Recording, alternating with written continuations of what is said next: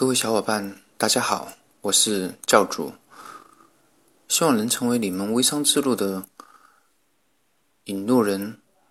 今天在这里要给大家分享的第一堂课的内容就是微商项目的选择。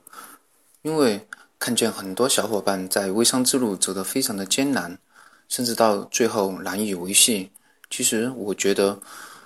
最根本的原因。可能是在于微商项目选择上出现了很大的偏差，所以今天在这里，我就微商项目的选择应该考虑的五个因素，在这里给大家做一个简单的分享。第一，客户能在短时间内重复进行购买，不然每个月都会重新面临找新客户的压力，例如衣服、包包。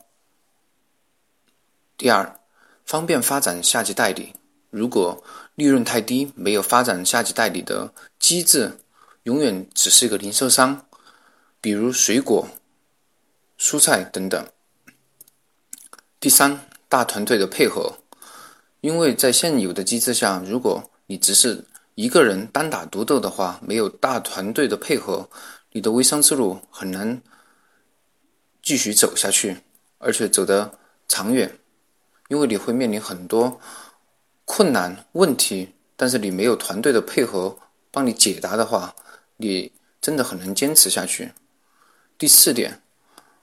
购买渠道的单一，因为现在很多物品，如果你好不容易发展的客户发现，在淘宝、京东甚至其他的电商平台都可以进行购买的话，其实你存在的商业逻辑就非常的弱，只是因为熟人的关系在你这里购买，其实。你也不会做大，所以说，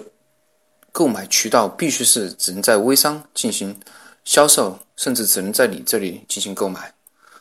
第五点就是品牌的支持，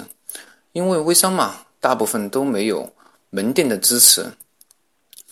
通过朋友之间的信赖，但是如果还有电视广告或者说其他明星的宣传的话，会增加他对品牌的信任度。也会降低你推销微商产品的难度，啊，谢谢大家。